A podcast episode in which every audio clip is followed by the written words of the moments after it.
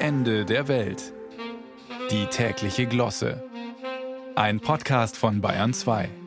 Wer von uns hat nicht schon mal Schiffbruch erlitten? Retter in der Not sind dann höchst willkommen, Zuschauer wohl weniger. Wer auf Grund läuft, lässt sich ja ungern dafür beklatschen außer auf der Nordseeinsel Norderney. Da wurde ein Schiffbrüchiger jetzt zur Touristenattraktion.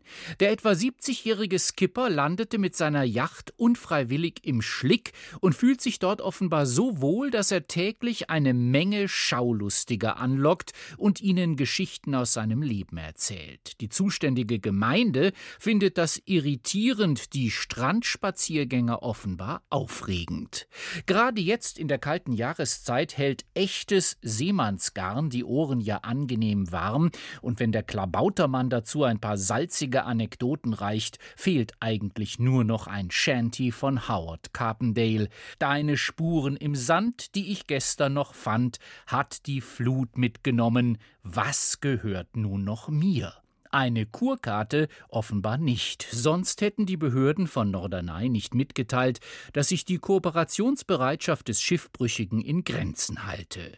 Könnte also sein, dass es sich bei dem redseligen Skipper um den fliegenden Holländer handelt, der bekanntlich alle sieben Jahre nach einer Seele sucht, die ihn erlöst, meist in Strandnähe.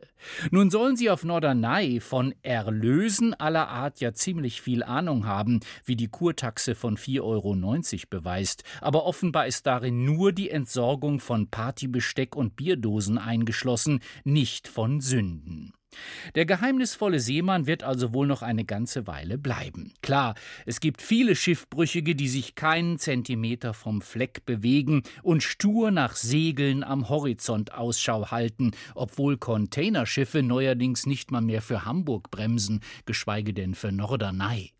Immerhin ist die Ernährungssituation auf den friesischen Inseln etwas besser als bei Robinson Crusoe, auch wenn die Jagd auf Krabbenbrötchen zumindest am Wochenende ebenso aussichtslos sein kann wie die auf Ziegen. Und nicht jede Speisekarte ist so übersichtlich wie die Insel, auf der Robinson nach Essbarem suchen musste. Ohne Kompass und Kreditkarte ist mancher Gast schon zwischen Lapskaus, Pinkel und Krüllkuchen verloren gegangen. Speziell auf Norderney sollen die Preise obendrein ziemlich unwegsam sein, aber festes Schuhwerk wird der Schiffbrüchige ja wohl noch haben, wenn er nicht sowieso seine Kombüse gerettet hat. Einstweilen wird er die Gezeiten wohl mit Selfies ausfüllen, Wattwürmer zählen und versuchen, mit Hilfe des Sextanten seine genaue Position in der Geschichte der christlichen Seefahrt zu ermitteln.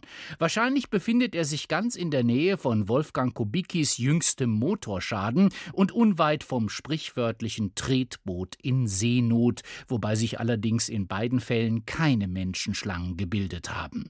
Mal abwarten, was der Vorgang mit Nordrhein Tyrannei macht. Als Untiefe will die Insel sicher nicht berühmt werden und auflaufen lassen will sie ihre Gäste wohl auch nicht. Hauptsache immer eine Handbreit Trinkgeld unter dem Kiel.